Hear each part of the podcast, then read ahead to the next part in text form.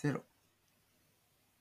皆さん、こんばんは、こんにちは、おはようございます。ポッドキャスト、マルモラジオの時間です。マルモラジオは、病院家庭医のマルモ寿司と、大学で化学を教えるキミ博士が、様々なゲストをお招きして、複数の疾患が併存した多疾患併存、マルチモビリティ、これを略してマルモと言いますが、その視点で多様な医療、介護、福祉の専門職とお話しすることで、専門家の違い、視点の違いを理解し、新たな関係性を構築することを目指す、ポッドキャスト番組となっております。わあ。さわあ今日はですね、4人バージョンですね。あの前回、キミ博士、なんか怪我をしたようですけど、今、キミ博士との差しでやっていましたが、今回はアッキーさんとマイピーさんに来てもらう回です。わー、わこんにちいは。こんにちこはんばんちパはチ。パチパチパチ。はい。えっと、前回もこのクロストークしたんですよね。その時は、慣れ初めみたいな。お互いに、いろんな組み合わせで慣れ初め語りまして、で、結局のところ、まあ、あの、マルチモビリティに限らず、お互いにその接点を語り合うことで絆も深まり、そして、やっぱり今からの、なんでしょう、未来に語っていくぞ、みたいな話をしたと思うんですけれども、まあ、今回は、そのクロストーク現在編って言おうと思いましたが、あの、つい最近ですね、ちょっと僕の独断でちょっと話題テーマを変えちゃうんですけれども、えっと、前回、キミ博士との差しトークで、エンゲストローブの話が出てきたんですよね。オーストレーション、オースト、オーケストレーション。えっと、うんいろんな職種で意見を出し合うことによって、まあ、新たな、あの、あるところを境に一気に大きな流れが生まれるみたいな話で、まあ、6人1組で喋っているテーマで一気に話題が膨らんでいくとか、そんな話をしたかなと思います。で、その出展であったエンゲストロームさん、実はですね、私別の、えっ、と、マルモカンファンのライブをするんですけど、今度。えっ、と、藤沼康樹先生という、まあちょっとあの、これリンク貼れたらいいんですけど、リフレクティブポッドキャストっていうので、親分さんと言われている家庭医療のボスからも、マルモカンファってエンゲストロームみたいだよねってさらっと言われたんですよね。で、このキーワードたるこのエンゲストロームさんって、名前はすごく有名なんですけど、じゃあ何がそこら辺で被ったんだろう？二人の、なんか、全然違う専門家からの、マルモカンファってエンゲスローみたいだよねって言われた。ここの謎について今回は解き明かしていきたいなと、勝手に思っています。ということで、皆さんお口の運動を始めますけれども、えっと、一緒に話をしてくれる皆さん一人ずつご挨拶いきましょうか。えっと、意気込みはね、毎回聞いてるとね、なんか困っちゃうと思いますんで、えっと、今からどうなりそうかなっていう、あの、予想を言ってください。キミさん、この後どうなりそうですかね、この番組は。うーん、また、あー どう言っていいか、いつも悩む。困らせ、困らせます。えっ、と、変革とか変化っていうこととエンゲストロームってすごく、関わりがあるんですね。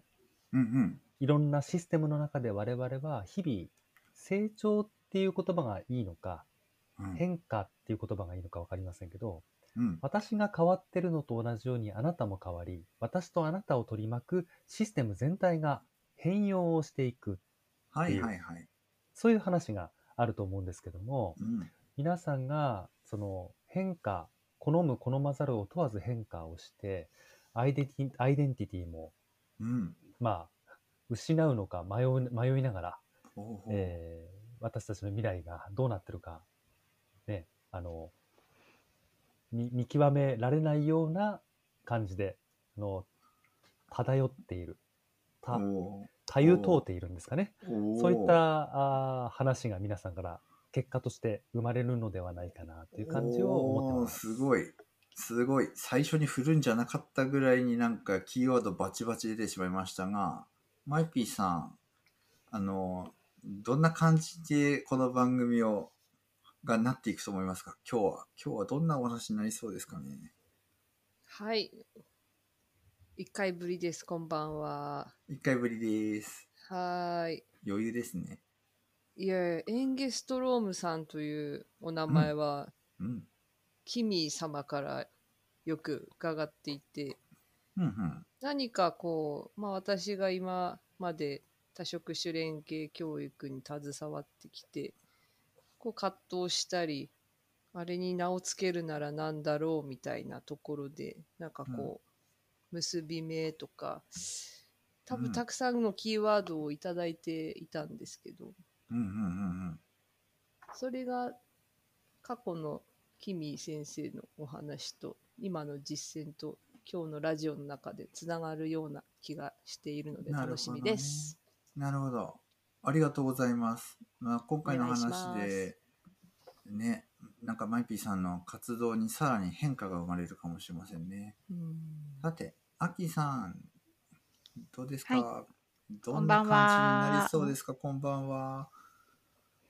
えっ、とですね、その、オーケストレーション、なんか前回の話とか聞いてても、まあ、いろんな人が最初それぞれの視点で、うん。まあ、話の叩き台というか、マルモカンファの場合は症例があって、それをこうみんなの視点で見ていくんだけど、そうやって喋ってるうちに、だんだんとこう何かが浮かび上がってくるみたいなうんその時はこう気がつくと本当私があなたがっていう境界があまりなくなってくるっていう感覚があってこうみんなで何かを生み出してるみたいな感じがあると思うんですけどうんうん。それはこう何なのかなっていうところとがすごいあの分かると面白いなっていうのとうん。それと合わせて、えっと、最近私は、とある大学院で自分のことについてお話をしたときに、やっぱり様々な人と交わっ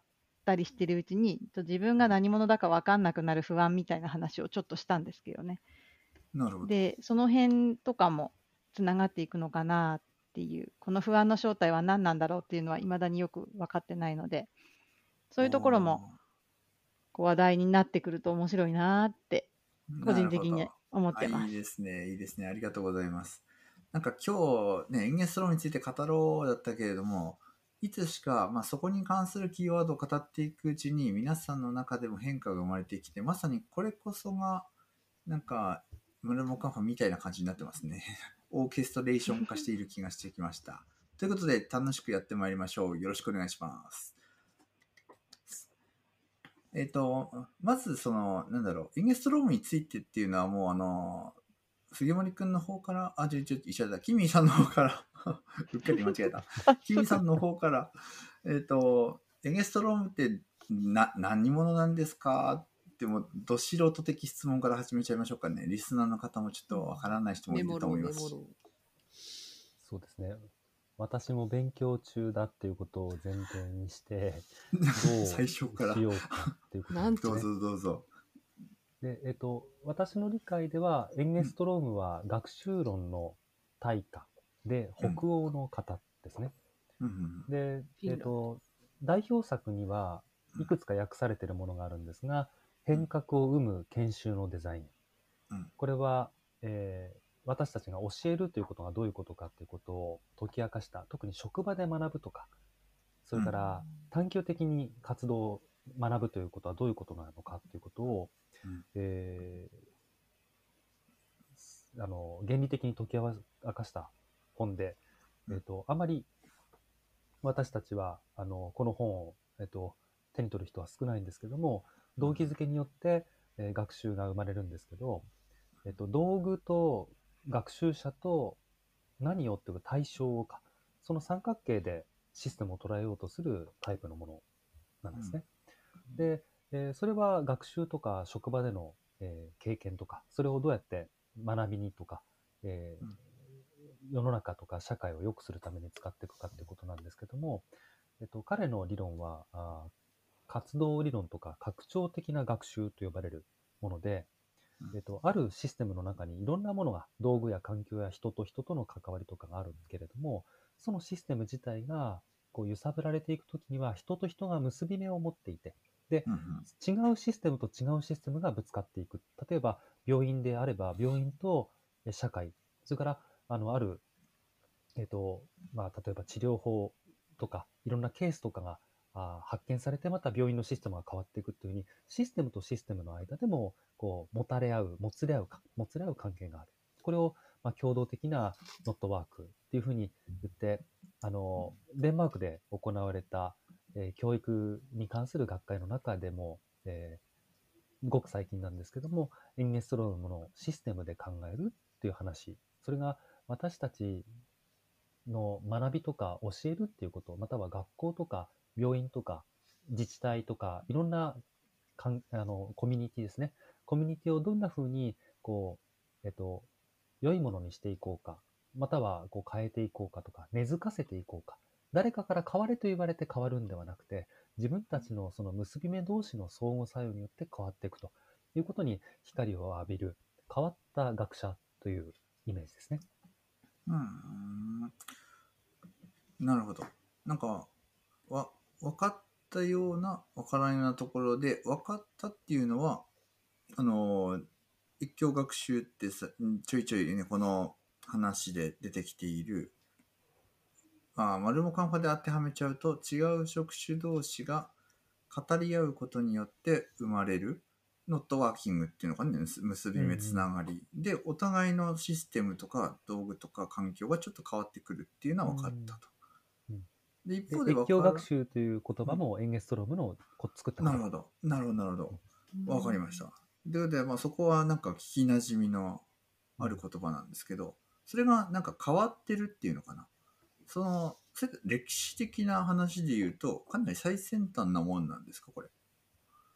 えっと、エンゲストロームによって、あの、その活動理論っていうのははっきりとしたところがあるんですけども、うん。えっと、歴史的には、例えばスキナーという学者がいて、行動心理学の人とかは、うん。うん、ある行動を変えたら、例えばラットの実験とかで甘いものを与与え続けるとか、なんか電気刺激を与えたら行動が変わるというふうな、なんか、あの、直接的な相互作用で言われているものが、そのえっと、で好きな以降には、ピアジェとかビゴツキーとか、そういう活動とか、人と人の相互作用、人と人がどんなふうに、あのう、ん。えっと、構成的に学習を進めるとか、心理的な変容が生まれるかっていう、うん。えっと、えー構成的な学習観とか、構成的な心理学に変わっていくんですね。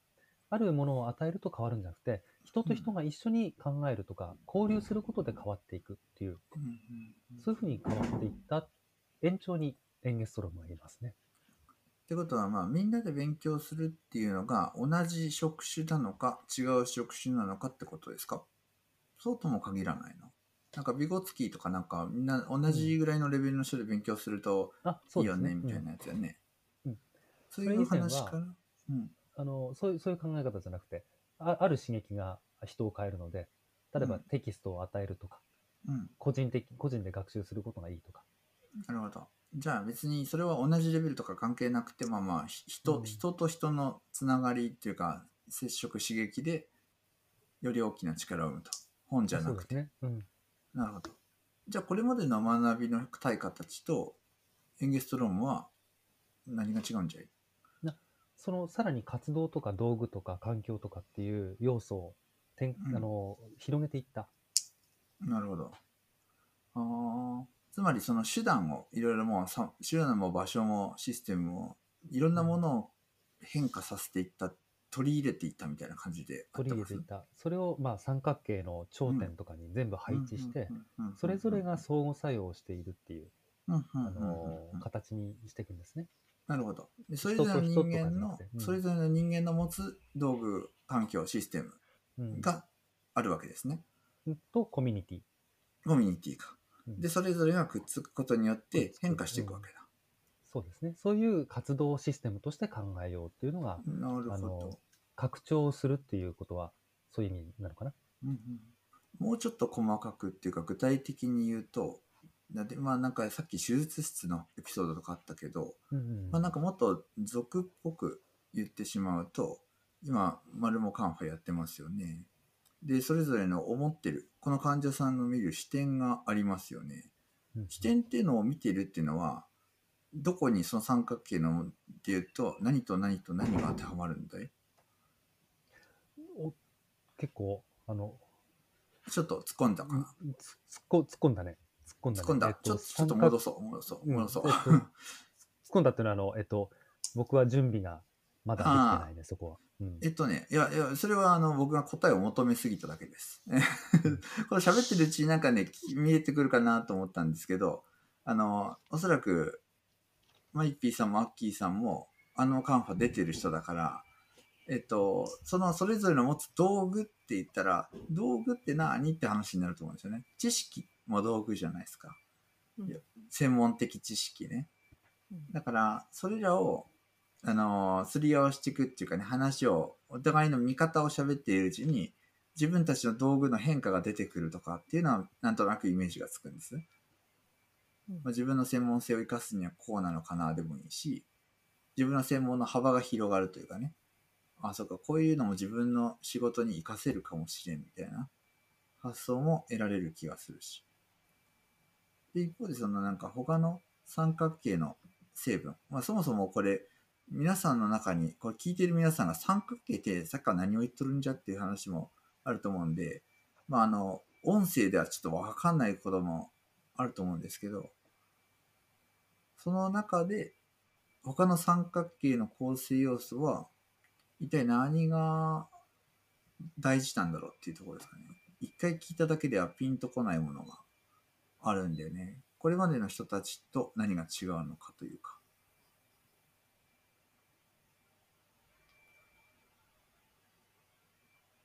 丸もカンファに寄せて考えた方がいい。あ、アッキーさん。アッキーさん、うんうん。どうどうです？えっと、ちょっとえーわからないんですけど、あ、いいよいいよ、と質問で活質問で。うん、あ聞いていい？どうぞ。えっと、環境と活動と道具っていう言葉が出てるんですけど、それってさっき、あのー丸本さんが言ったのは、なんかそれぞれが持ってるっぽい、こそうそうそう。う、ニュアンスとで言われたんですけど。私はなんとなく、その自分普段授業をして、授業のための環境調整とかに心を砕いている人なので、環境活動道具っていうと、なんかその、あの人と人が関わり合う、そのための大きな器としての環境とか、その関わり合いの仕方っていう意味の活動とかっていう意味かなって捉えたんですけど、そうではないんですか？えっと、あれよね。今うん。ので言うと、僕は職業、医師、働く場所、病院みたいな。ので、そういう自分の取り巻く環境なのかしら、そうそう、あの、今のその、そうそう、丸本さんの捉え方はそうやって一人の人、うん。そのみ三角形は一人の人にあるっていうイメージでしょ？私はなんか、あの、一つの環境とか、調調整されたというか、整った場に複数の人がいるみたいな、例えば、教室という場所があってとか、さっき私たちもこの収録の前に、うん。あの、音がなるべくきれいに届くようにって調整したりとかしたじゃないですか。したなんかそういうようなのが環境なのっていうふうに思ったんですけど、なるほど。じゃあ、一人み一人じゃみんながなくて一、緒にいる環境みたいな。だから全然私分かってないから、いや、でも、いろんなものに各当てはめられるんじゃないのかね。そのし組織っていうのも、まあ別に2人以上いりゃ組織な気もするし、まあ一人でもね、一人でソロでやっている人っていうのは、全てが一つのものとして存在してもおかしくない気はするし、まあ、アッキーさん言ったような、学校とかっていう単位で、例えば学校同士の交流ってもしなった場合には、それは組織同士のなんかノットワーキングが生まれてるのかね。でもその中でも個人はやっぱりいるもんね。だから、受け手の個人はまた別々なのかなって気はするけど、でも多分、その、組織人としての自分と、さっきのアイデンティティとしての自分はまた、同時に存在するんじゃないかね。場の中における自分と、まあ要は職業人でもいいんだけどね。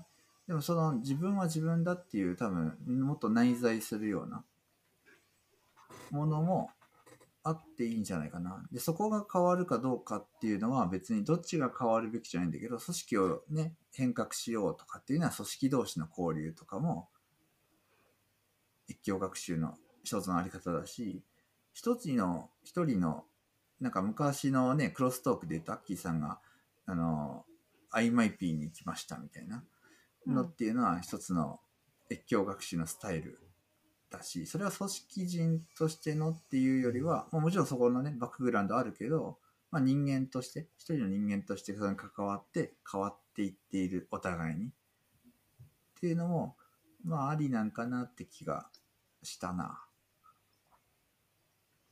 うん、今、ちょっと、うん。あのそのひ一人の主主主体が関係するシステムと、別の組織が、に属する主体が、うんあの関係する組織のシステム間の相互作用が混じっちゃってる感じですよね。そうだね。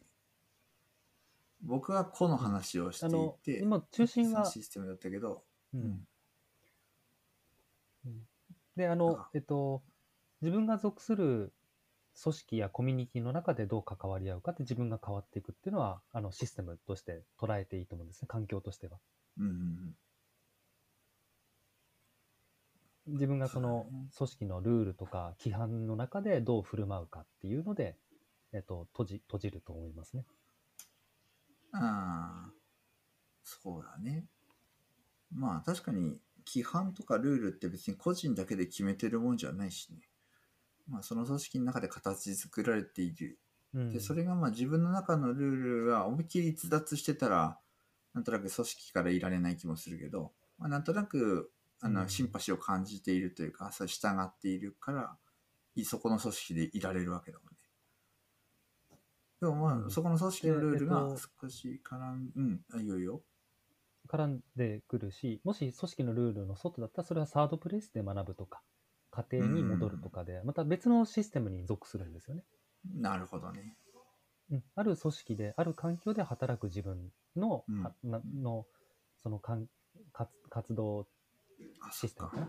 うん。なるほど。ただ、そこで、うんあの、もう一つ出てくるのは、あの、お丸も、丸も先生が言ってた、他の組織と交流したりとか、他の多職種に属する、あの、うん人たちとの交流で揺るがされていくから、どんどんこう、えっと、動的に変化していくというところになって、だからその。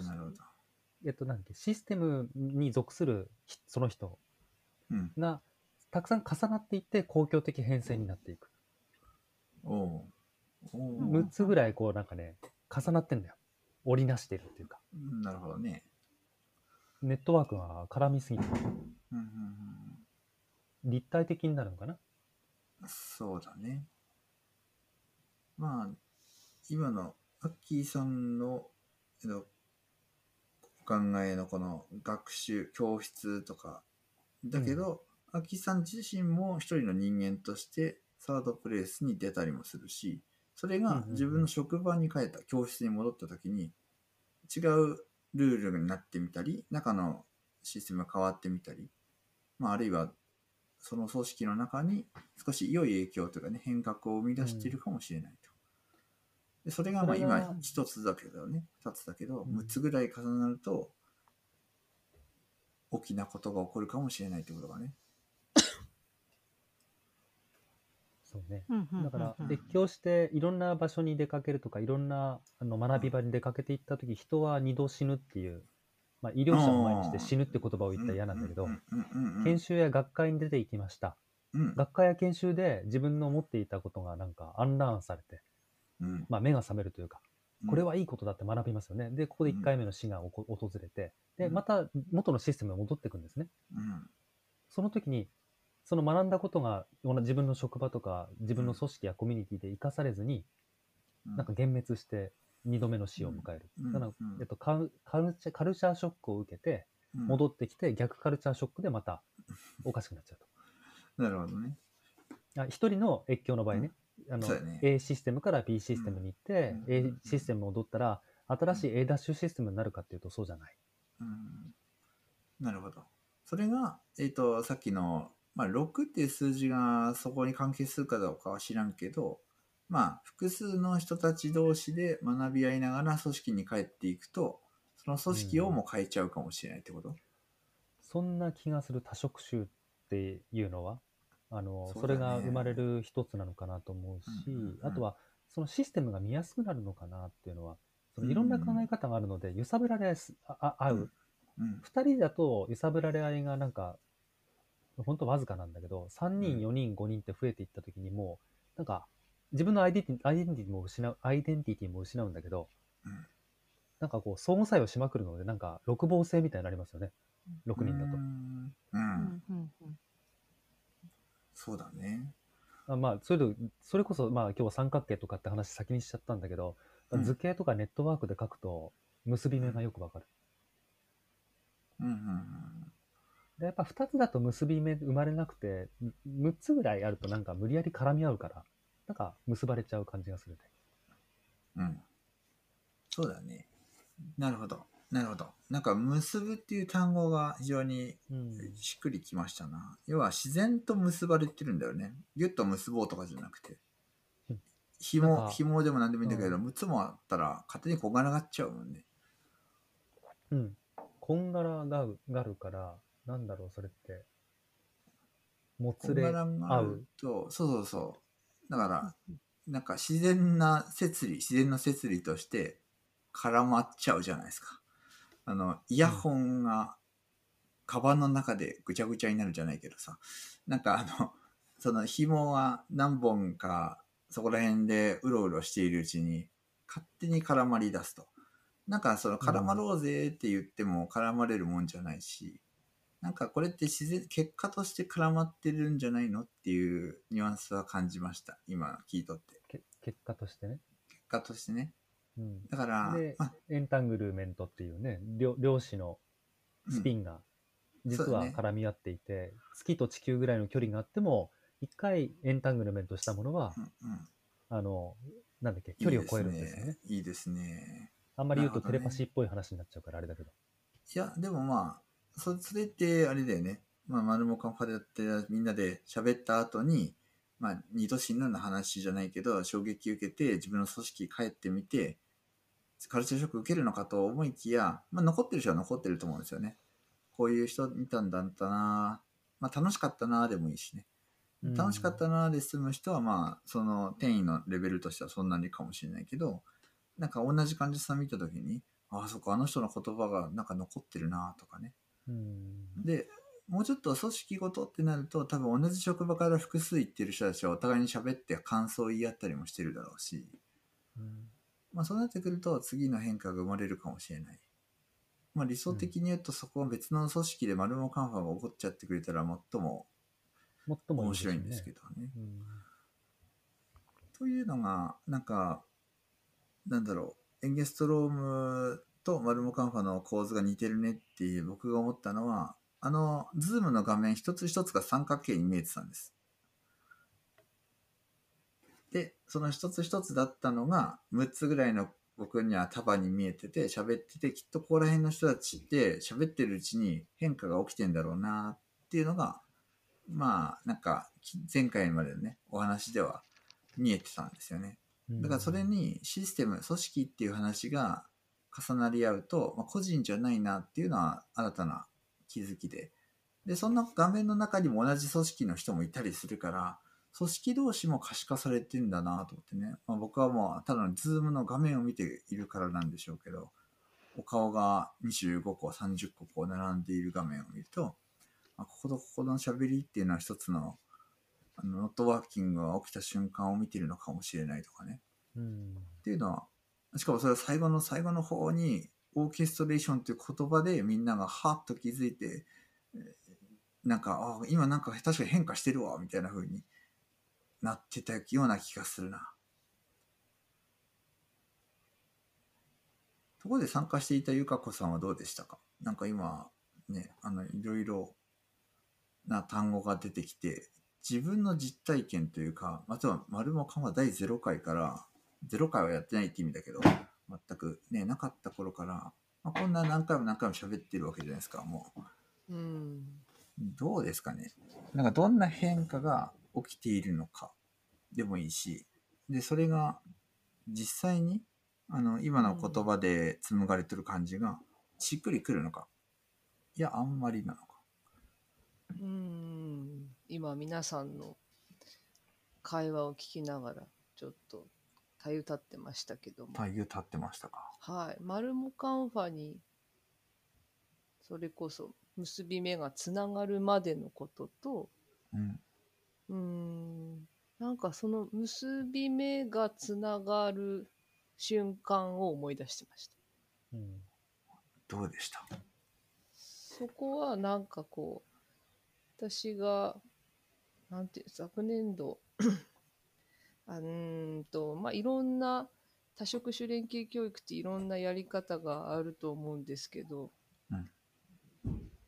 なんていうか一番無理なく無理なくじゃない一番うーんと私がデデザインしやすいって言ったら言葉ちょっとまた違うんですけど自然発生的にそれこそ結び目が出来上がるなって振り返るのはやっぱなんかその知的興味関心知的好奇心がぶつかったところなんですよね。うんうん。で、アイマイピーというものをやってるんですけど、そこには学生の学びたいこととかう、んそれまでの、それこそ、それぞれの環境で感じてきたこととか、活動してきたこととか、持っている道具を持ち寄ったときに、うんと、相互作用が生まれて、あ、今いいのが出たのに消えてった。もったいない。もったいない。その学びのニーズって言ったり、うん。あと生活上のイシューって呼んでるんですけど、うん結構明示してないけど無意識的に疑問に思ってたり知りたかったことが他の人と話す中ではっきりしてきたり名前がつく瞬間ってある、うんこの場もそうですけどたくさんあるじゃないですか。うん。なんかそういう連鎖みたいなものがとある瞬間から起こり出してって感じで企画がいつもできていくんですけどなるほど。うーんこれは、うん。よくわかりますよ。本当ちょっと今日本当言語能力が言語化能力がいやいやいや、よくわかる。アキさんがそこに上乗せしたそうです。あよろしく多分、あの、IMIP の最初はこう、もやもやした誰か一人の、まだ言葉になってないもやもやについて、みんなで寄ってたかって、それぞれの視点で、それってどういうことなのかなっていう感じが、ちょっとマルモカンファと似てるんですよ。で、そのうちにだんだんと、その、その毎回、各回のディレクター学生さんのイシューがクリアになってきて、最後に本人の口から言語化されてくるっていうところが醍醐味なんですけど、そこの部分を、あのマイピーさんはよく、あの、もうチームビルディングのプロセスというか、その、そのプロセスそのものが多職種連携で、これをやってることが IPE みたいなことを言っていて、なんかそこにちょっと似てるなってよく考えたら、マルモカンファの最後のうん。こう何かが立ち上がるような感じと、私たちにとってのディレクター学生のイシューがクリアになるところってすごい似てるなって今思いました。確かに。そうだね。僕もアリマイピー参加したからわかるけど、その学生さんが中心っていうかね、話題の中心にいて、それについてのモヤモヤをみんなで喋ってるうちに、その学生さんが、あ、こういうことをしたかったんだ、みたいなの明確になった。で、あそれって、モノモカンファで言うと、まあ患者さんなんよね。普通に考えたら。うんまあプレゼンターもそうなんですけど、この患者さんってどんな人なんだろうってみんながワイワイワイワイって喋ってて、患者さんのことの代弁者としてプレゼンターが喋ってて、まあ、でも知りたいのは患者さんのことだから患者さんのこともっと深掘って、まあ、たまにプレゼンターの気持ちとかまで聞いてみて、で、まあその気持ちを通じたレンズを通じた患者さんをまた捉えようって考えて、最後に見えてきた患者さん像から見える、まあ隠れた一周なんかね、まあこの人ってきっとこんなとこ困ってたんじゃないかね、みたいな、なんかパッと立ち上がるっていう構図は、一緒じゃねえかなって気しましたね。うん。で、うん、あ、アキさんどうぞ。うん、そうそう。で、そうなった時に、えっと、その最初の対話が始まる前よりも、お互いをものすごく身近に感じるんですよ。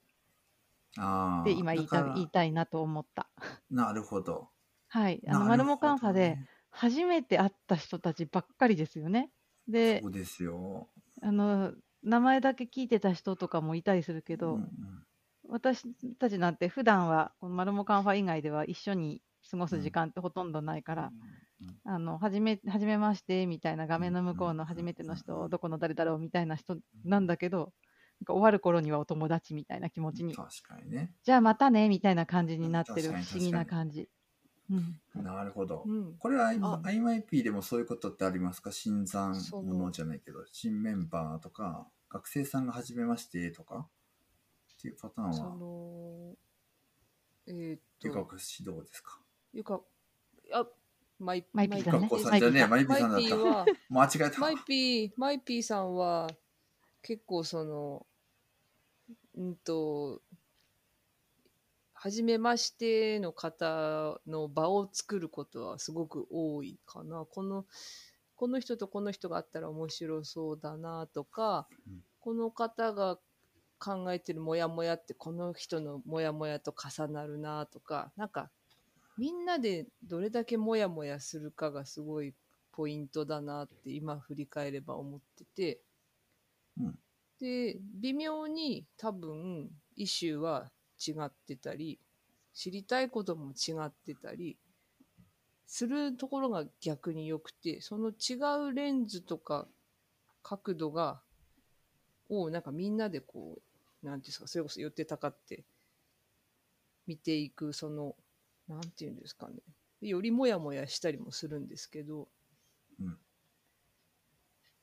うん、その初めての人たちが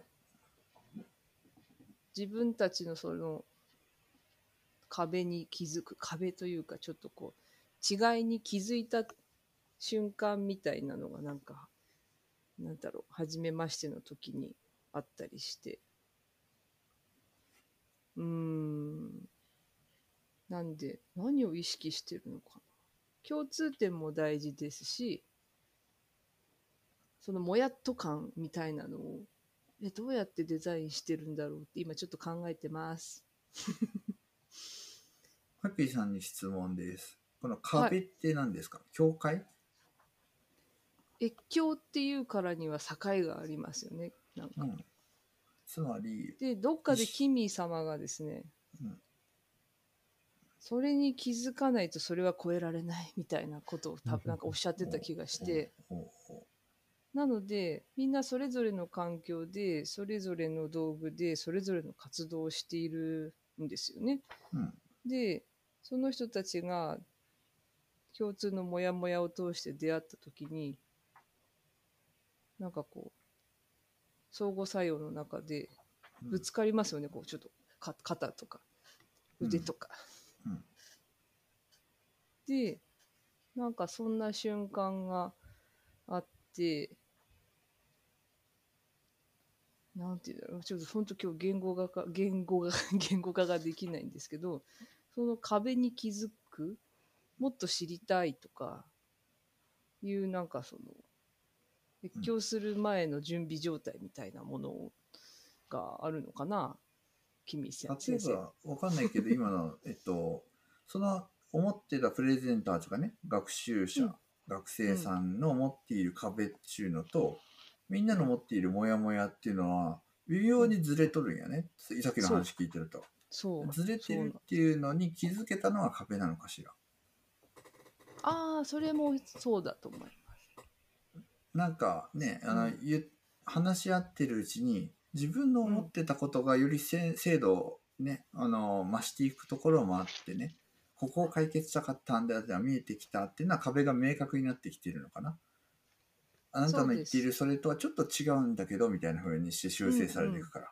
うん、で、そうすると新たな壁を破るって生まれた。いうのは、あなたのアイデアもいいわねっていうのは壁をぶち破ったことになるのかしら？あ君お、キミさんどう博士がぞ。ここでな名付けの神が来るかもしいや、まあ、壁っていうか、問題点の発見というか、うん。ある人にとっては問題じゃないことが、ある人にとっては問題だということがあったりとか、うん。あとは、対象として、例えば患者さんのケアって考えたときに、うんうん。まあ、これは丸モ的な話になるんだけど、そうだね。ね、あの外科医にとっては、ここは問題じゃないっていうのが、うん。内科医にとっては問題だってなるわけですよね。うんうんでそうすると、その人たちのいろんな立場の人から、私はここまでのレンズで見ているとか、私のうんうん境界線はここですってはっきりする。立場がはっきりすうん。そうだね。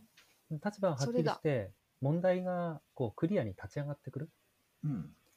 それが、まあ、初期というか、最初の大切な部分。なるほど。でも、お互いにそれはなんでな問題なのかっていうことが、はあの、まあ、だんだんと分かっていって、あの、まあ、チェンジラボラトリーっていう、あの、ツールの中では、か介入と呼ぶんだけど、うん。ここはこういうこと問題じゃないですかっていうことがうん、はっきりと、まあ、クリアになっていく。うんうん。だんだんとクリアになっていった中で、新しいものが名付けられる。なんか、最後、うん。みんなが仲良くなったというか、なんか新しい価値を発見するっていうのは、うん。エンゲストロームは名付けてて、ほあ、名付けと名付けてて、う名付けと名付けて。言ってた 心の声がもうただ漏れてる。すいません。名付けてますね。名付けでよかったんですね。名付けていいの？創発名とか名付けとい付けとかね。うものだったのですね。もうちょっと言うと概念、概念のモデル化とかって言ってんだけど、うん。概念化、うん。概念図。あ。概念、概念ね。なるほど。私最近あの学校で2年看護大学のとある看護大学2年生が看護課程っていうのをやっててですね。でとある症例に対して関連図を書くっていう授業があるんですけどどうですか？そうなんか例えばこうこういう疾患があってで作用基準とか人間関係とかこうそれぞれ書いていくんですよ。概念図みたい。もうすっごいみんな同じ事例なのに全然その詳細さもつながりも配置も全然違うなって思って見ててうん。みんな持ってる概念図の精度も細分化の仕方も、えっとみんな違うじゃないですか。初めはね。なんか、うん。なんか、それをグループワークすると、みんななんか、あなんか私のすごいざっくりしてたとか、私ちょっとこことここなんか、ちぐはぐだったな、みたいな気づきがどんどん生まれてって、うん。っていうのを今思い出しました。なんかそういう、うん自分の見ていた世界を他の人から見たときに気づきがあるみたいな。まあ多分他者の視点の獲得なのか、発達の再近接領域なのか。あれかなそそうですねい。わゆる今のはさ、ビゴツキ的な感じなんじゃないかって気するけど、そこはそう看護。師同士が、とはいえ、看護学生同士、いわゆる同じプロ領域なのに、見方が違うっていうのを語り合ってるうちに、はーって気づくわけやね。うんでも、あれもなんかそれやったら多分もう、とっちらかってしまうんですよ、多分。全然バックグラウンド違いすぎるかはあら。だから、うん要はかなり挑戦的なことをしているはずなんですよ。同じ、え多職種連携教育とはいえ、これ医学、医療系じゃないですか。だから全く違う次元の人たち同士で共通言語で喋る。つまり関連図書いてみようっつったって書けないわけよね。わかんないから。だから全く違う関連図を見せつけ合って、うん関連図っていうのかな？概念、頭の中の概念を見せつけ合って、うんどんな化学反応が起きてんだろうっていうのが非常に興味深くて、それがエンゲストロームなんじゃないのって僕は思ってるんです。その通りで、今日の軸が分かってきた。ビゴツキ以降なんですよ、エンゲストロームって。うんだね。多分そんな気がしてきた。だから最初の質問はね、などう違うのかいって言ってたのは。うん、だから、ビゴツキは、あの、定型発達に近いよね、そういう意味ではうん。うんうんうん。あるゴールがもう決まってて、それに合わせていくために人々のそうだよ力を借りよう。って。ねなんとなくそうだよね。なんか、その看護教育もしっかり、やっぱりまあ、とはいえ教員もこうあってほしいっていうなんかがある気がするんだよね。うん。まあ、模範解答って言ったら変だけど、まあ、こう、こういう話し合いをして、いろんな考え方があるんだよ、みんな精度を上げてほしいでもいいし、そうですね。このぐらいは見れてほしいみたいなそ。うそうそそううここら辺の考えが甘かったっていうなら、別に甘くあっちゃいけないっていう案にそんなメッセージにも聞こえてくるんよね。うんそうですね。看護問題を立てなきゃいけないっていうゴールがありますからねそういう。こと、そういうこと。それプロとして必要だから、はやっぱその攻略が役立つんじゃないかな。だけそうだど、マルモカンファ何目標にしてるのかっていうと、いろんな価値観をぶつけるだけっていう、この自然な、何ができるかもわかんないようなものだけど、とりあえずぶつけてみよっか、みたいな、本当に気軽な化学反応なんですよね。で、混ぜるな危険なものは、あんまり混ぜない方がいいよねぐらいの、極めて常識的な混ぜ方をしてるはずなんだけど、僕はついついちょっと調子に乗って混ぜた危険なのまで混ぜようとしちゃうんですよね。でも意外とうまく美味しいものができるみたいなのが、闇鍋的な。あの、そうそうそう。これとこれ合うじゃんみたいな。なんですけど、うんまあ、それエンゲストロームさんがそれをなんて言葉で表現してるのかっていうのは非常に気になってます。なんか、なんだろう越境越境も何も、あノットワーキングって言っちゃうとそれまでなんかなって気はするんだけど、学習者の対象がやっぱ同じ組織の人、会社の中の別部門とか、そんな感じでやってるんでしょ？まあやっぱり全然違う考え方の人たち同士でややってるようにも見えるんだけどね。自分職とあの看護師と。2つのシステムの重なった場合そうそうそうの時と、それ、うんえ共同的ノットワーキングの話がまたちょっと結構先先に行っちゃってる。なるほどね。先に行っちゃってるんだけど、うんえっ、と、一番新しい本では、あの、うん中央外科ユニットの例出してるんだけど、おおそれはあね、のさっきから何回か出てるやつですね。あ外科中央外科ユニットで何が起こったかっていうと、あの、えっ、と、えー大きなチームで働いてて、うん病院、あの、病床の待ち時間がすごく長いと。はいはいはい。だから、要は、10人の病床しかなくて、そのチーム形成だと、なんか、さばけないのよね。うん。うん。でも、ところが、そのチーム細分化して、どんどんこう、次々に、えっ、と、3チームぐらいに分けるとか、4チームに分けるとかって、あのー細分化したチームで病床をさばくような新しいシスあの仕組みを考えようとうん。いう、あのまあ、名付けというか価値が生まれてくるんだけど、うんうんううん。ん。全く違う考え方なんだよね、現現代的。今で言えば ICU と背景ユニットとってあのうん。大きな ICU で考えないよね。うん。うんいろんな、うん。あの周周産期とかあのいろんな、なんだっけ、僕も先に聞いたばっかりで ICU、うん。10、MCU とかいろいろ。そうそうそう、うん。NICU とか分かれてるじゃないですか。ううんん。お10年以上前の病院って一つだったらしいね、こうんうんうんここまで細分化してないですよね。私が就職してからもなんか、急性期のケアユニットはすごい変わった気がすう。うんる。で、えっと、大問題だったらしくて、その以前は。病床の、あの、えっと、サイクルというか空き時間がうん生まれないことで、結構深刻な事態。うんうん。病床稼働率って経営に直結しますもんね。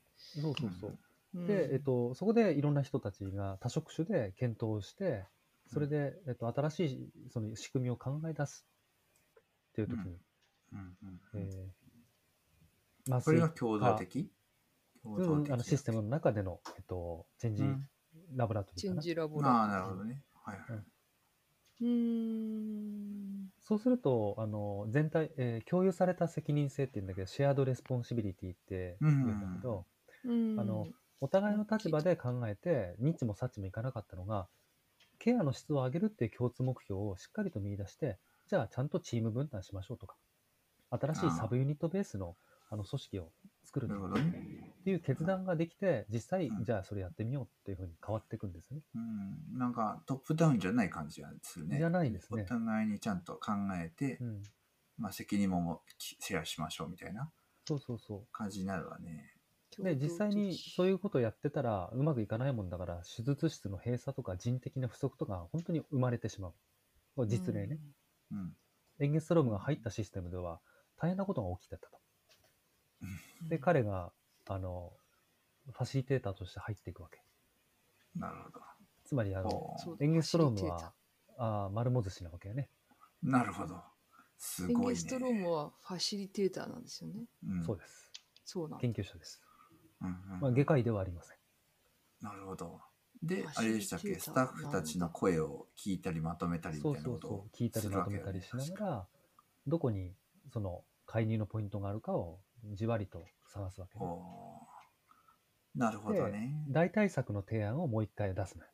だんだんこう、生まれた中で、うんあ、これいいんじゃないって代替策を外から持っていく場合もあるし、中から生まれる場合もあるんだけど、それで一回採用していこううんあどっちもやるんですか？中からにこだわらないんですか？そのと。どどっちもいいみたいね。へえ自然に生まれてきたら、たまたま用意されていた代替策と一致してた場合がある。ああてっきりなんかダイアログ的な感じなのかとうん。まあ、行き当たりばっちりな場合もあるわね。思った。まあ、組織の変革だから、待ったなしなところもあるんかもしれんね。今の話だと。そうですね。切り込まないといけないのかもしれそう。待ったなしの状況がまず大切。危機感の共有だそうなん。だよね。多分ね。あ、そうだ。危機感の共有もポイントなんだポインろうか。トですよね。それは、なんか、ああ、そういうことね。うん。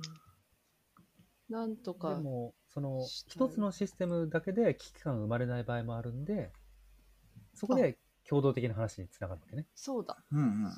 社会全体としては、そこの人たちだけで解決できないことがあるわけ。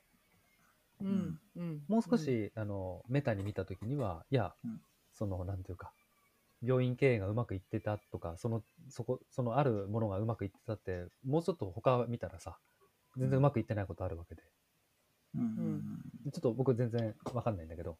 うんなんか今の、そうか、話だと、その、病院の中にいくつかの組織があって、まあ手術室とかね、そこら辺の組織で今、エンゲストローム介入しましたと。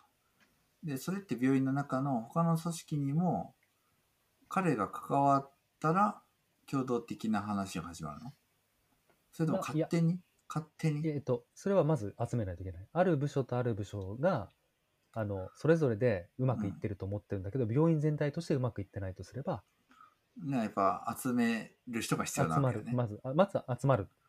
あ集まってうまくいくところに介入を始める。はいはいはいはい。あ、わかったわかった。うんえっと、つまり責任の範囲広げるわけだね。あの、要は各チームごとだった話が、うん組み合わせることによって、なんか自分ごとの範囲が広がるのかもしれんし。いや、あの、その2つのチームで取り組むべき成果とかゴールがあるんだったら、それがスタート。あ要は、ねあの、それぞれのチチームでシうんシステムで見えてないことがあるわけですしょ。例えば、だ A チームと B チームそれぞれでうまくいってると思いきや、病院全体で見たら、実は経営が傾いてましたとか、そういうことあるわけ。あ、うん。なるほどなるほど。そうだよね。まあそこは、お互いに喋ってみて気づく問題点っていうのはあるわね。うん。ゆかこさん、なるほどね。あ、間違った。うん。マイピーさん。マイピーさんどうですか、マイピーさん、今思い出したんですけど、あのもともと、マルモ寿司先生は、あの、ずっとやられてたじゃないですか、ま、あのマルモカンファを。うん。で、そこにニーズも成果もあってうん、ずっと続いていた。だけど、そこに、マルマイピーとのこう、出会いがあって、うん。僕が気づいたんだっていう、うん。あの、あの時の気持ちをもう一回語ってもらっていいですか？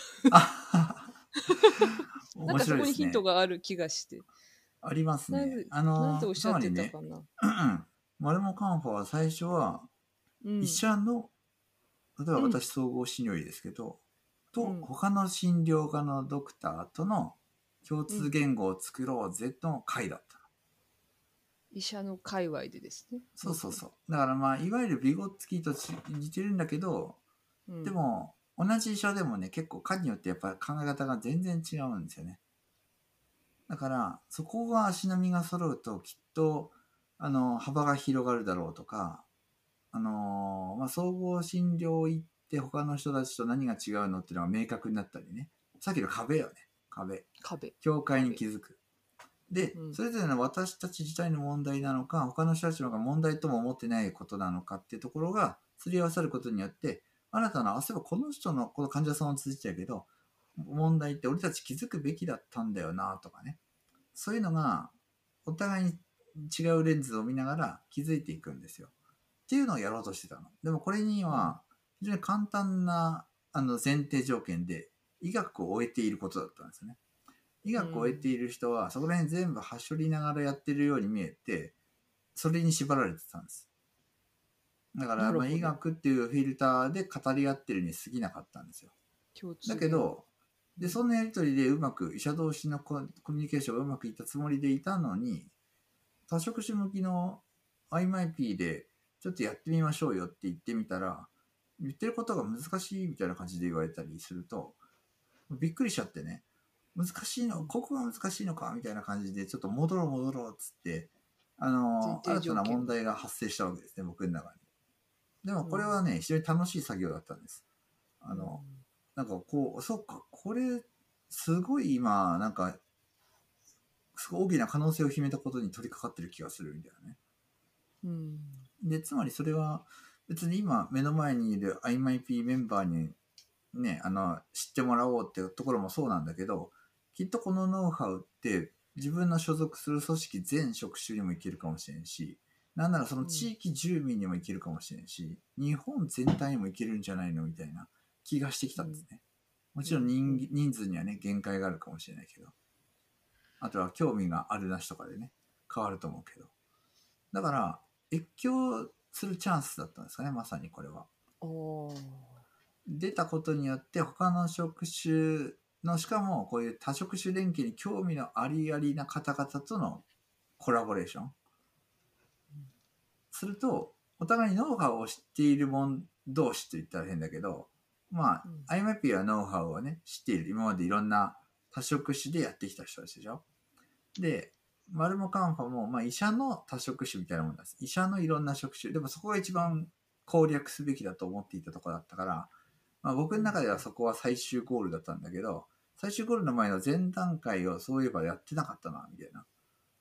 で、その前段階を取り掛かろうぐらいの軽い気持ちで行ったけど、めちゃくちゃそっちも面白くなってきちゃったみたいなね。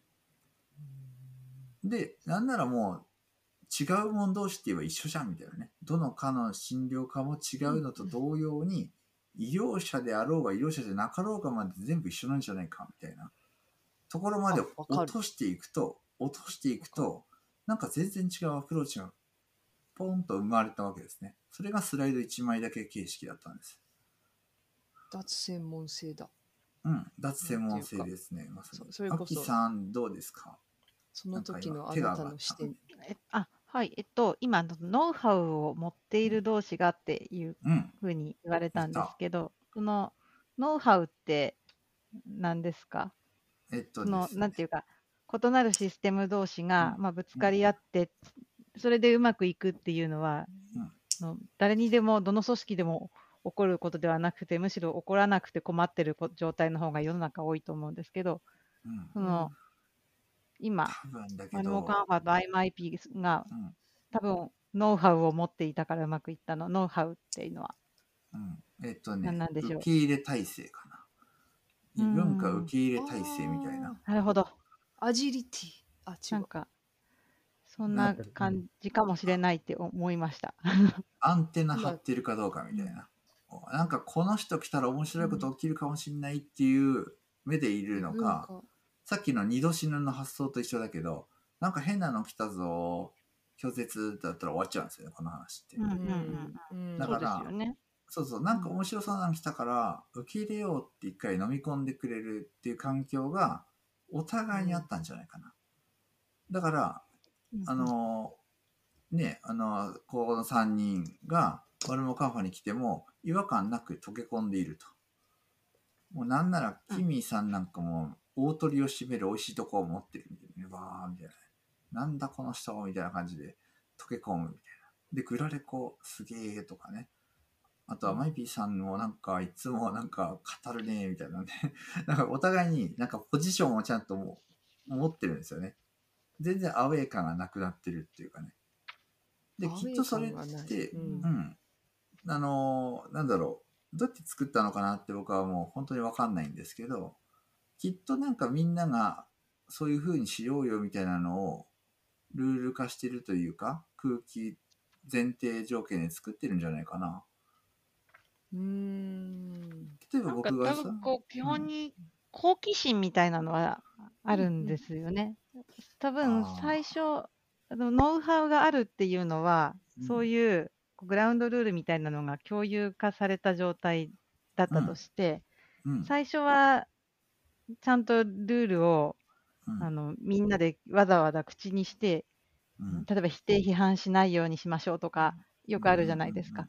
そういうふうに、あの、えっ、とあつくわざわざセッティングすることもあるんだけど、なんかそうすると、いいことあるよみたいな経験をある程度した人たちっていうのはうん、ちょっとこう、うんわかんないことも、まずは知ってみよう、聞いてみようみたいな、そうだね飲。み込む、なんかそんな感じの、それが受け入れ体制なんですかね。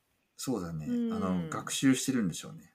うん学習と言ったらあれだけど、成功体験があるっていうのは、あの、みんうなん多分言ったことないんですよ。きっとこの人来たら成功するに違いないとか、だから受け入れようとか全然言わないと思うんですよ。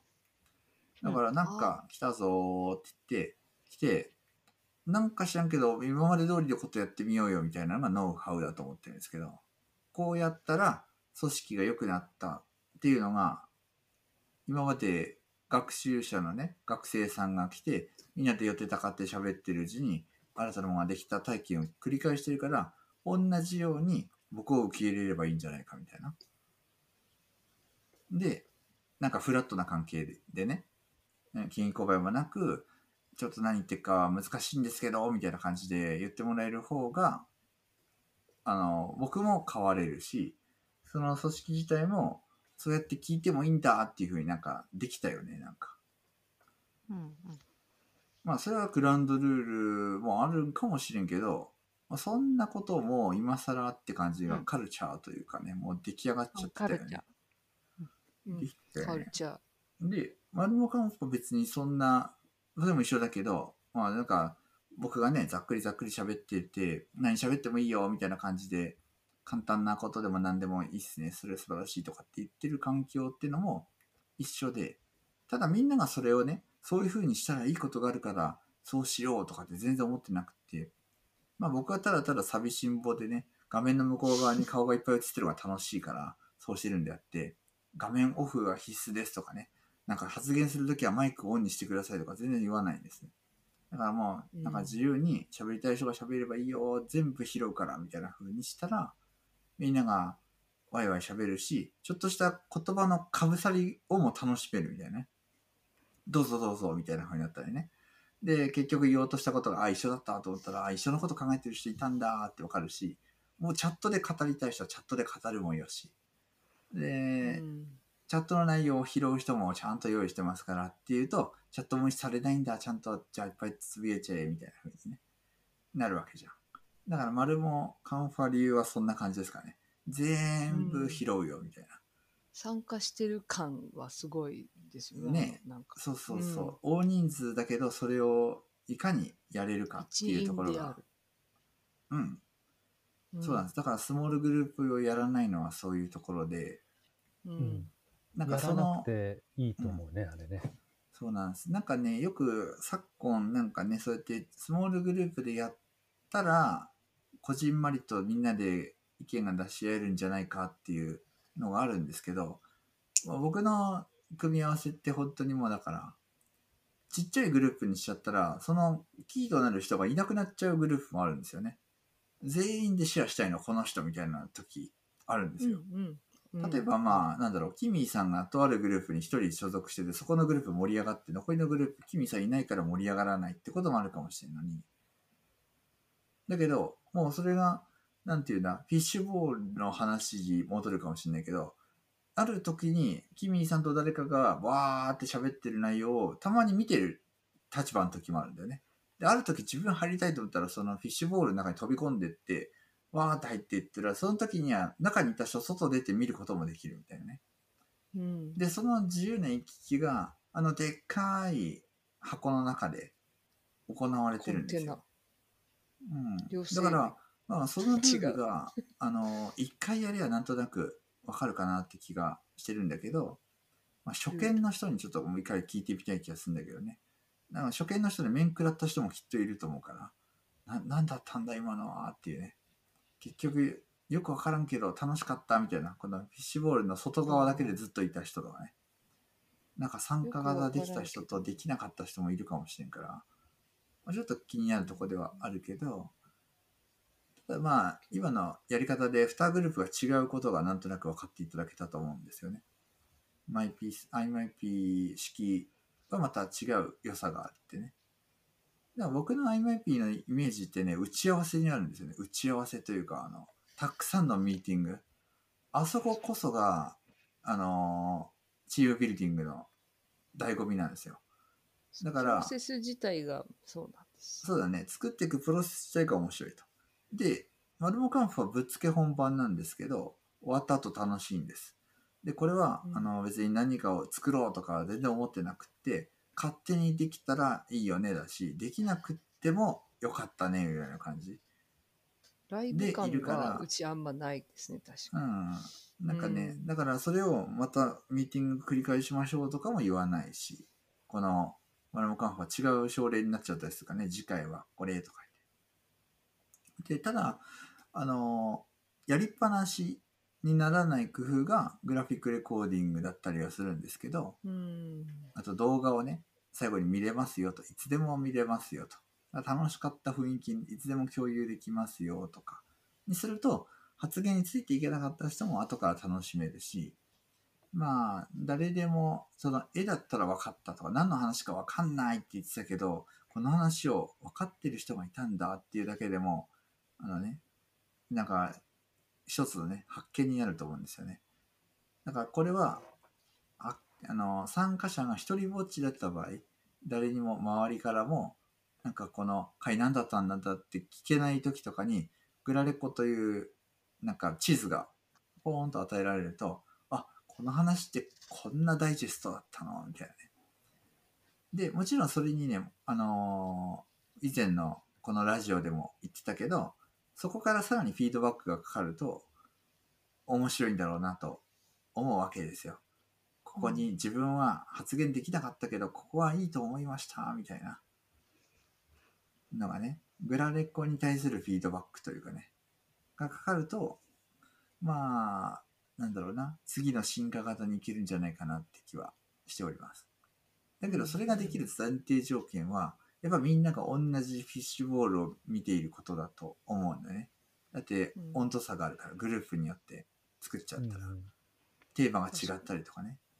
まあ、違ったっていいんですよ。違ったっていいけど、それを全体像を、あの、多様性を見るためには捉えたいなっていう思いがあるわけですね。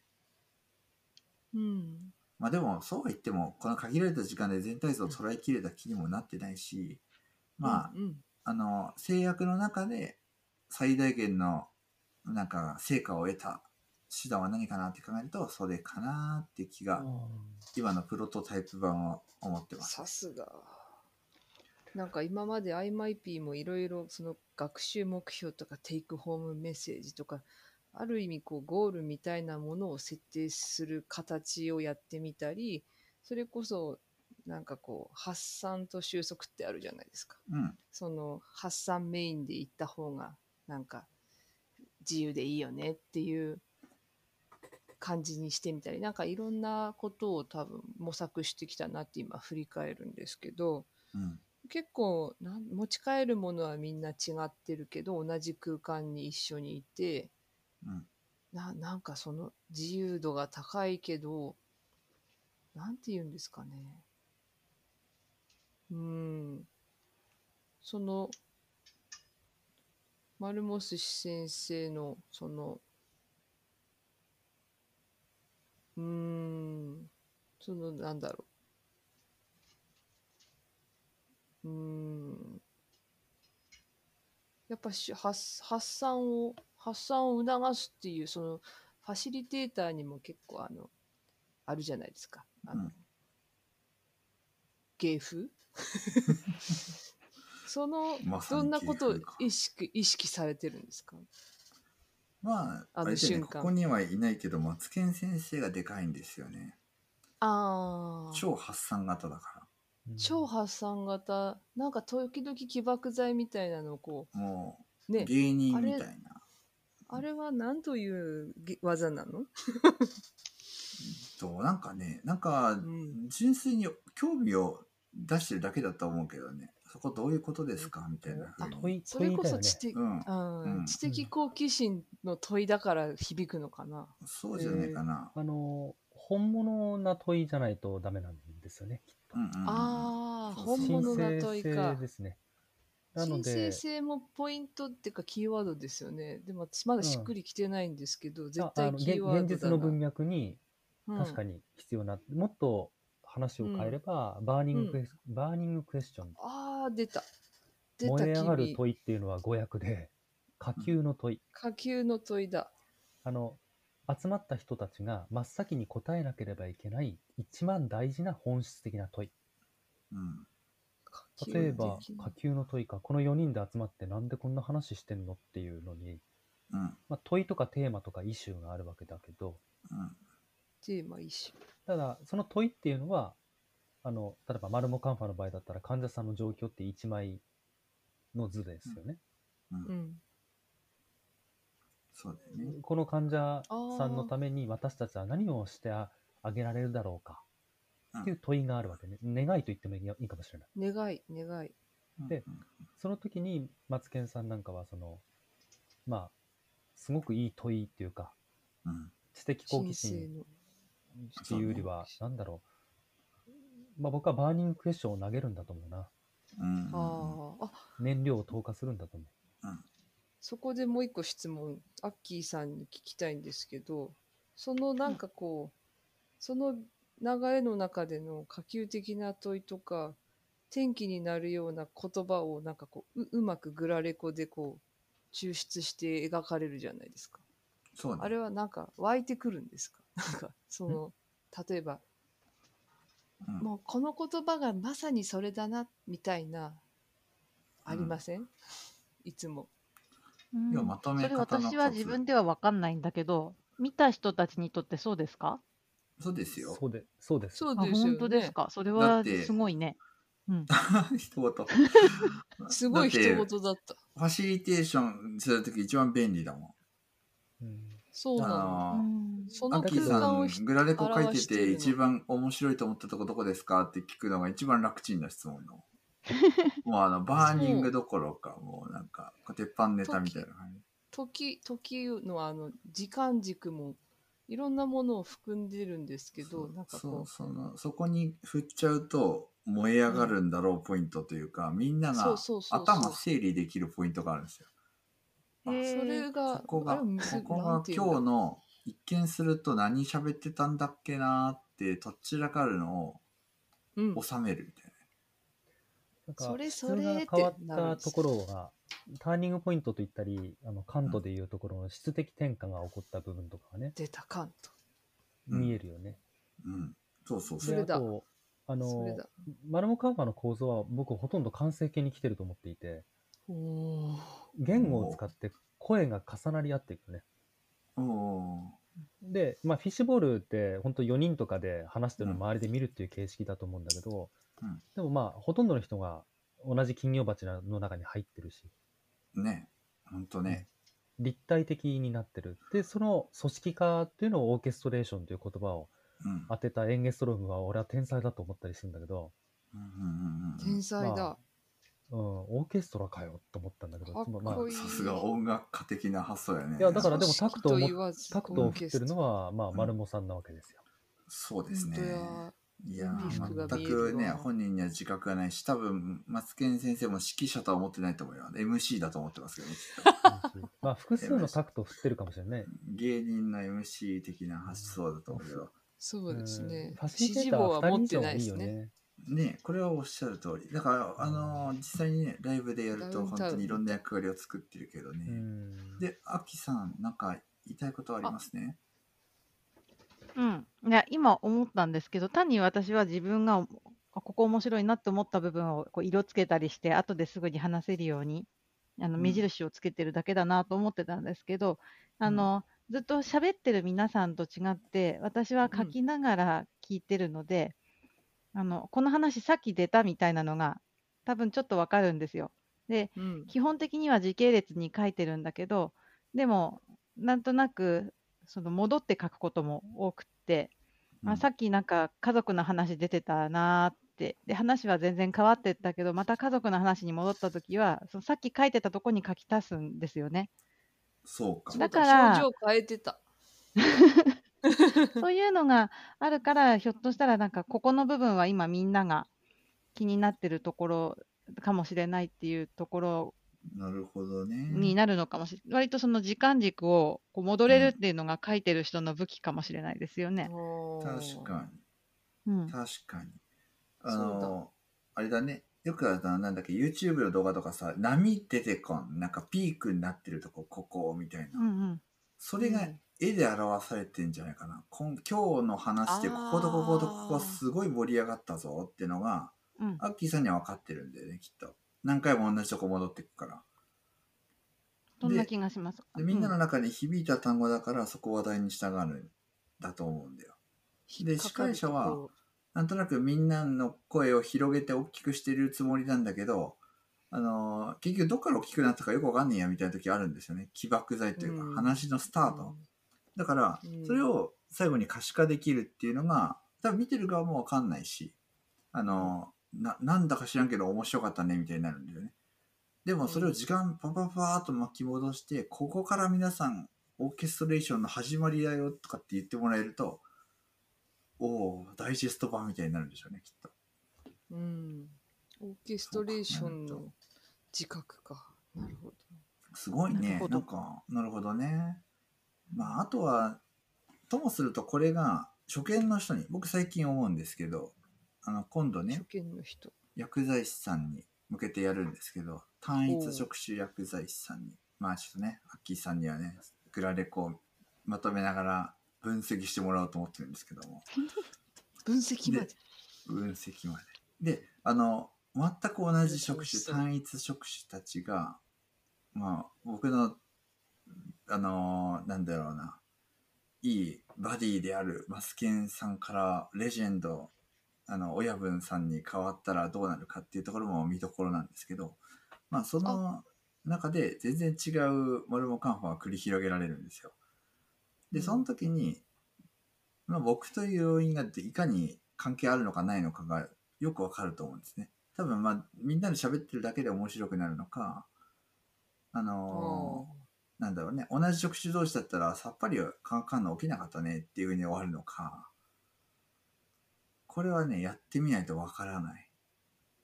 うん今までそんなに綺麗な単一職種向けにやってなかったか初なんだ、意外。モノモノクロームでリニアな、先ほどの、あのら。、そう。ビゴツキー的なね、そう。だから、あのまあ、マルモカンファ調和されたをものが出てくるかもしれない。ビゴツキ的にやらなきゃいけなくなっているっていうね。あの、まあまあ、もちろんその、に寄せていくにしても、何らかの別居にはなってるんでしょうけど、より他に役立つものっていうと、多分他の職種が入ってくると面白いんだけどなぐらいのメッセージは入れたいけれども。でも本来そっちを得意にされていたところそうですよそう、ね。そうそ不思議う。だから、不思議ですね。わかんないけど、闇鍋でいろんな食材使っていいですような人が、はあ、これどう見ても洋食やみたいなとかね、なんか、い。いや、洋闇食鍋になれるとね、洋食しか作れないや、これ、みたいな時に、何作るって言われたらうん洋食作るでしょうね、みたいな。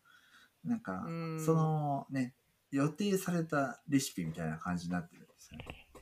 でもこれはあ面白いなって思うんですよね。それそれですら。なんか最近、混ぜたら、適当に混ぜたら美味しいもんできちゃった体験しかしてないから、より精度の高い洋食作ってみたいみたいなのはちょっとね、思うところはあるんですよね。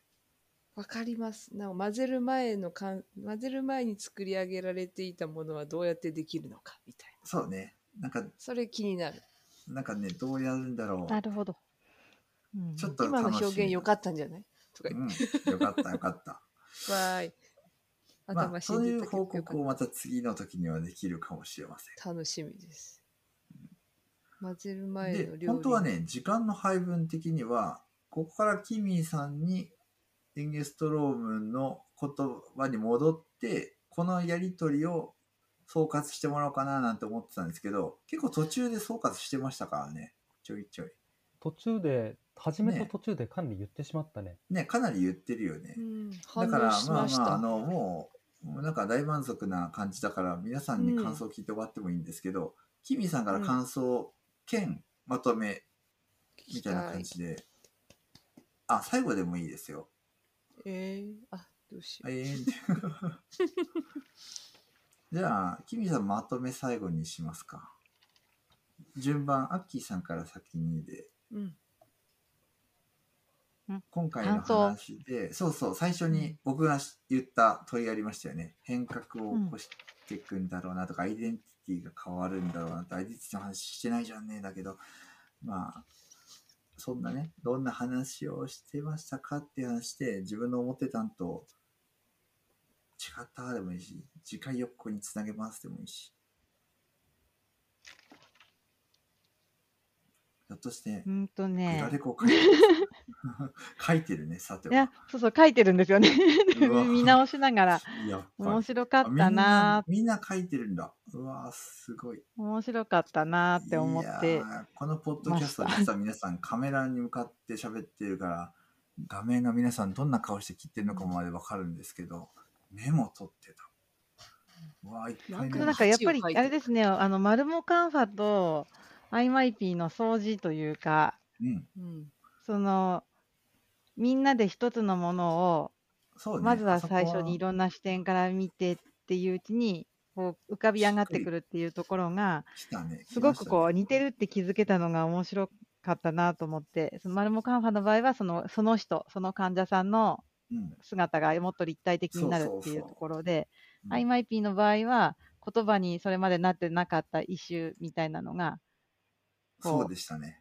クリアになるっていううんけどそこのなんかそのちょっと似て非なるけど非なるけど似てるみたいなところがすごい面白いなって思いました。確かにね。いやー、はありがとうございます。いや、いいいいはい発想ですよね。僕もそこを自分で言ってて、初めて気づきましたもん。うんありがとうございます。じゃあ、マイピーさん。はい。マイピーさん、最初に思ってた話っていうと何予想してたっけな？この話こうなるんだろうなみたいな。なんというか、もやもやもやたゆたうしかできないんじゃないかなって思ってたんですけど、耐え歌いましたか？すっごく、すっごく知識反応は起こりました。でははっとして浮かんでは消えつつ、言語化を試みました。うまくできはしなかったんですけど、なんか最初よりかは、すごく自分の中で何かの、あの、何かにつながりそうなものは生まれました。ほはい。う。ですごい。それが何かは分からないわけね。なぜ、あの、アイマイピーと、えっ、と、マルマイピーが生まれた時は、時のことをまた思い出しました。そうだ、そうだ、マルモスシさんと今やんって思ったっていう、あの、おおーその前ね。混ざる前ね。混ざる前、あ、こことここ混ぜようとする瞬間ぐらい。そう、そうです。あ、これ、とある人のこのニーズは、丸もだって思ったなるほど。なるほど。そのおかげでね、似てるこんなことになってるわけですけどもね。思い出しました。なるほど。あ、いいですね。なんか自分のことを思い出しながら振り返るっていうのもいいですね。うん醍醐味ですね。こういうの。一人一人学び方が違うと。そう、それまた面白いですよね。ねあ、そうね。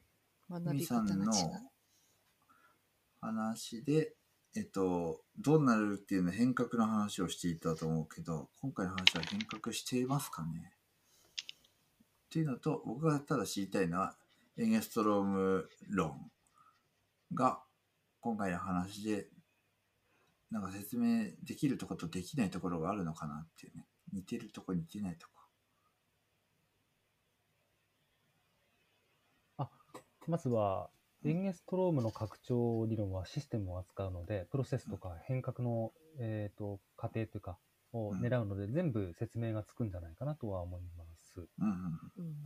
で、マルモカンファーや、I、あの IP を取っても、えっと、あるタタクトを持った、ね、ファシリテーター、指揮者があのうん。問いかけ参加者からの問いかけ、またはファシリテーターが投げかける、まあ、下級の問いによって、えー私たちを変えていく。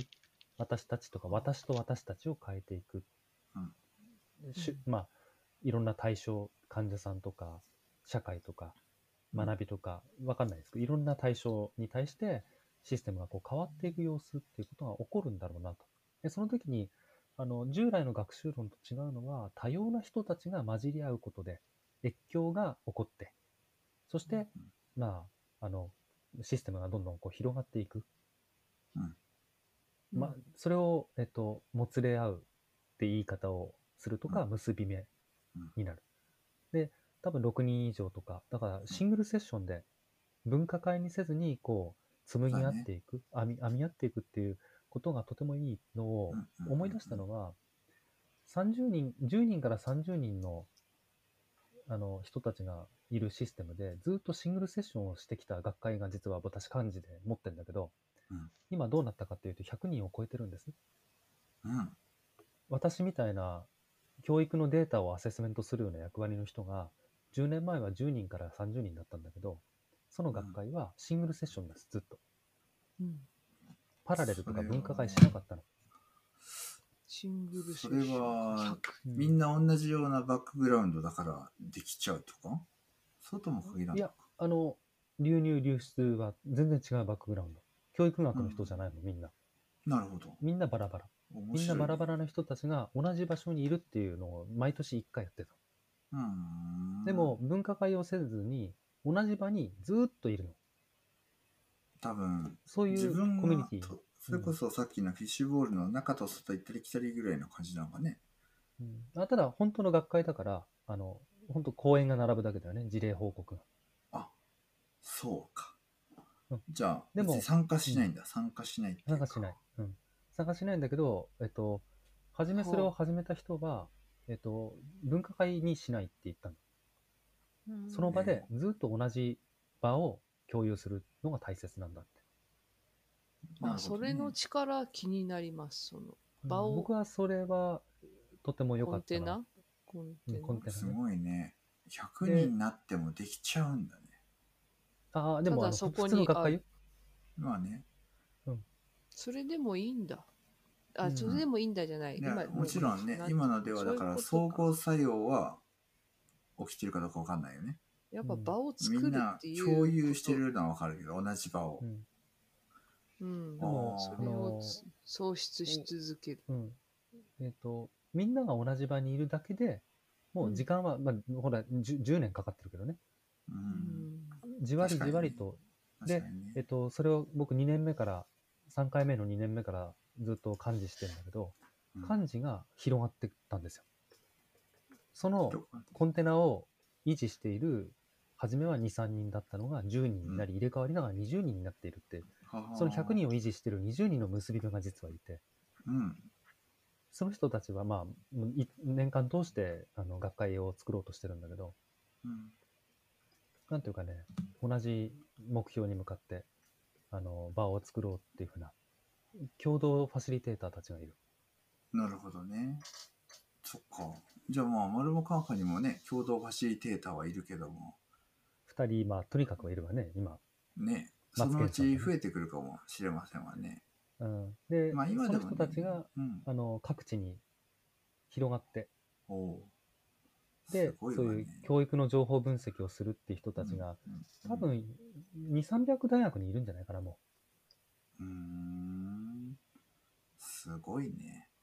まあ確かにあれだね。今もなんか役割がねなんか明確になりつつあるけどそこすらちょっと流動的になってったら面白いなって気がしてるんです要は僕がファシじゃなくなる日が来るかもしれないしねう。うん。手放す。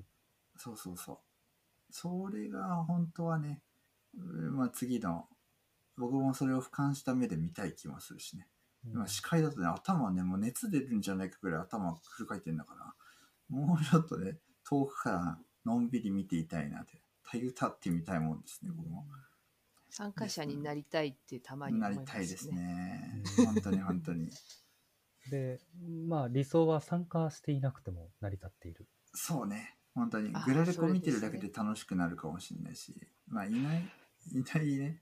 いないそのグラレコすら関谷スタジオった。マイビーさんがあアッキーさんが書いている。面白くないですけど。アッキーさんが書いているかどうかもわからんようなものでもなんか面白いのかもしれないよね。もうみんなだから、そうそう卒業生じゃないけどさ。うん。きっとこのこの人のこれ真似したいが模倣が出てくるからさいろんなところから。模だから、まあ、そういうそれも、それいいですね。なんか、あの、私のも最初は、私が勝手に自分のために手元で書いてたのを、うん、丸モシさんが見せてくださいよから始まってるので、今、今だって手元で書いてる人いるかもしれないんですよね。そうですだから、書くためにその場にいる人がいてもよくって、その人が見せてもいいかなって思えるような場になっていたらよくって、あそっか。見せてもらったらもうそこから、今日今からあなたも 公認グラレグラレコの人ですみたいな。確かに。うん、確かにね。それこそがあ正当ー的周辺参加なわけだ、うわなるほどね。だから私じゃなくて君誰か書いてる人で見せてもいいっていう人お願いしますみたいな感じだとえー、変わってみたい。100人いたとしてその中でなんか10そうだよね人ぐらい書いてたとして、みんなそれは参加してることになりますよね。本当にね。だってうん。今でさえこの画面画面の向こう側で2人がノートを見せてきたもんね。こうやってガーンとね。なんかクイズ番組のテロップテロップみたいになってきたけどねこうはいフリップをどうぞ同じノートじゃないみたいな感じでね同じノート。ま、模倣から始まってます。まあ、。きっとこういうね、共有とかって難しい仕組みじゃなくたって、画面の向こう側の iPad 見せてくださいみたいな感じで、うん。ああ、こんなの書いてんだ、じゃあ今度共有してくださいよとかっていうのはできちゃうかもしれないね。面白い。すごいね。なんかこれまだまだ始まったばっかだと思ってますから、まあ確かにね、あのーキミさんが曰くその、なんだ、完成形に近づいてるのかもしれないけど、この完成形から生まれたものたちがもっと新しいものを作る気がするので、うん。コヒーレンとか出た、コヒーレント。これもなんかキーワードなんですけど、うんうまく私は使い切れてないけど、これってコヒーレントじゃないのっていう瞬間はよく感じます。今日の話でも何回かコヒーレンとか起きてる気がする。起きた。起きてる。は起きてる。って気づいて、名付けが生まれる、創発が生まれるときはコヒーレント状態になってるわけ。そう。なんかちょっとずれてたんだけどさっと合うっていう。うんだってね、さっきのアッキーさんの話でね、マルモカンパと MIP 似てるよね、うんみたいなのがね。あ、そうそうそうそう。そう。似てる。それこそ名か、前がついてエンゲストロームかぶったよねとかね。そうそうそうそんなんもそうだしね。んだからなんねか俺たちやばい。い、やべえみたいなね。俺たちやべえはなよくわかんないよなんじゃなんじゃこのどこに。この現象なんだなんだみたいな。まあ、うん僕がよく使うのはなんじゃこりゃーって使うんだけど。なんじゃこりゃか。確かにうんまあね、あの、楽しいよね、その、衝撃を受けている感じが。ここんなこと起こっていいのみたいな。なるほど、なるほど。ま確かにね、あのルモス、さんとキミさんの間にはなんじゃこらがよく起こってる感じしますよね。うん、うんだって、そ人間かぶら、ないなんだこれうみたいなね。ん。ね、それを旗から見てると、ああって思います、本当なんじゃこりゃです。にね。うん。いやいや不思、議なんかこういうね、なんかこの業界の中では比較的新しいことをしているつもりだけど、でもそんな偉大な人たちの文献が出てきて、しかも偉大な人たちからね、これきっとこうだよが、同じ名前つけられるみたいなね。これもなんじゃこりゃ体験なんですよ。あだから、なんてあ、いうの？全く野生でね、何も実践に勉強しないつもりだったのに、あわかる、それ。言われるとね、これは。いたかみたいな、残念ぐらいの気持ちでね、いたりするけど。でもあの、残念なんだ。残念って、だってね、世界で初めて見つけちゃったぐらいの気持ちでいたけど、調べてなかっただけだったんだ、みたいなね。ああ。だけど、でもそれって似てるだけで、なんか違うんじゃないのって気どっかでしてるんですよね、未だに。見つけられてないけど。うん、きっとね。うん、うん？あいや、あの、見つけ、えっと、違いますよ。えっと、全部使ってるから。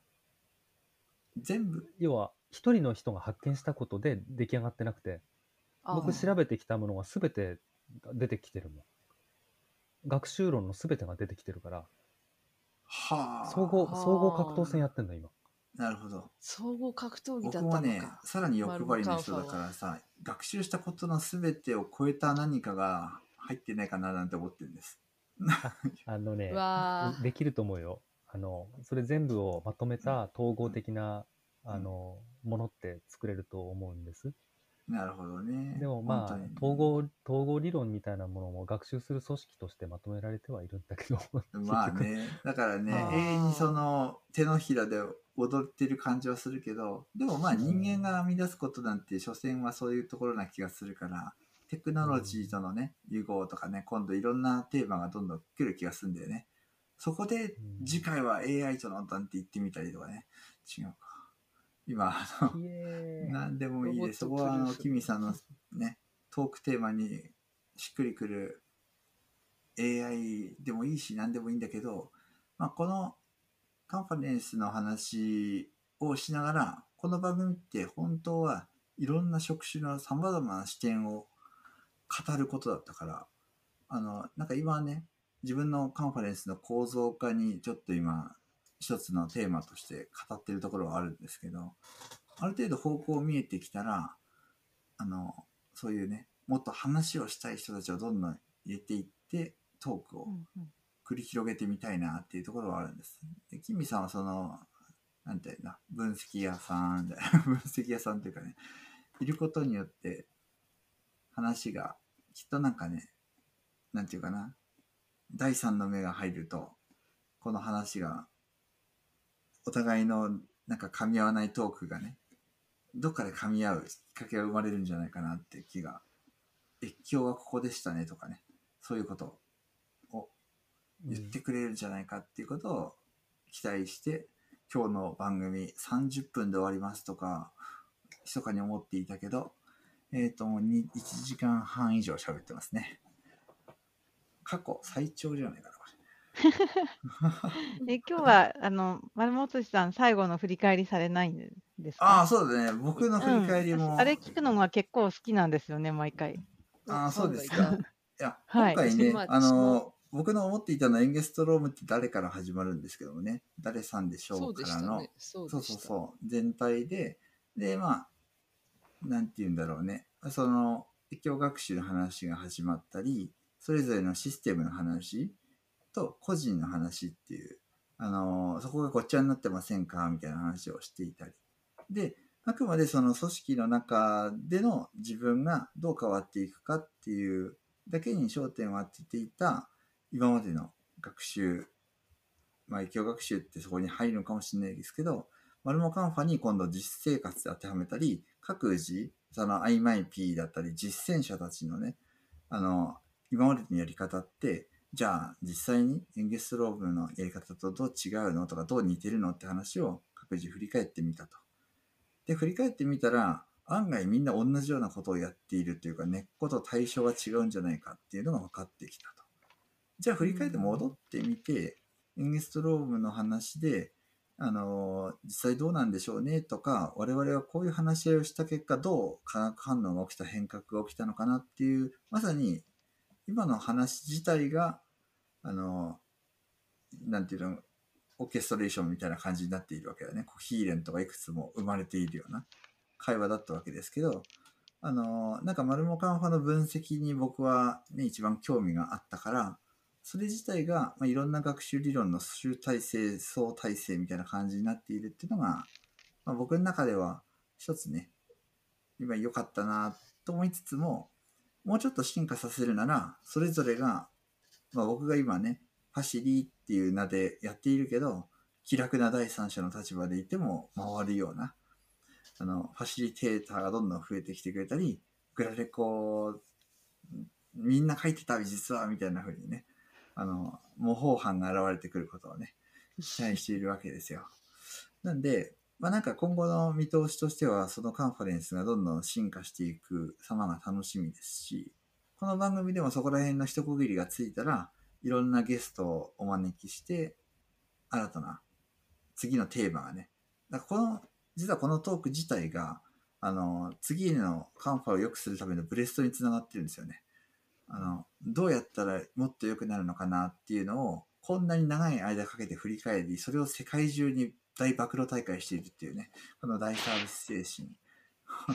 本当にね、こんなの4人でズームでやってればいいじゃんみたいな会話ですけど、でもこうやってね、みんなで聞いてると何度も何度も聞き直すこともできるし、まあ、僕も話の内容のところに時間つけてね、いつでもまあ探せるようにしていることで、この番組を見た人がね、ぜひなんかもっとやってみたいなと思ってもいいし、僕とコンタクト取れる手段はね、あの、ポッドキャストのところにもリンクがあったりしますんで、なんかちょっと混ざりたいですとかね、そんなのも大歓迎ですので、皆さん、我々と楽しくおしゃべりしましょう。ということで、100分喋りましたよ。100分。100分。はこれは大変でしたね。皆さん大変な。100分も喋ったんですよ。聞き一人流せ当たり、ないですね一人当たり25分喋ったことになりますよあど。れだけ流さないといけない。すごい。今から編集、編集じゃないけども、まとめてすぐアップしちゃいましょうね。ということで、ということで、皆さん、いいかな？話足りない人いますか？大丈夫ですか？大丈夫ですね。もうみんな疲れ果ててますね。はい。じゃあ、皆さん、さようなら。バイバイ。ありがとうございました。